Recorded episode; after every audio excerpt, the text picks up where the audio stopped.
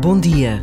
Comunicamos de tantas formas diferentes: com a voz, com palavras escritas e ditas, com imagens, gestos e até mesmo silêncios.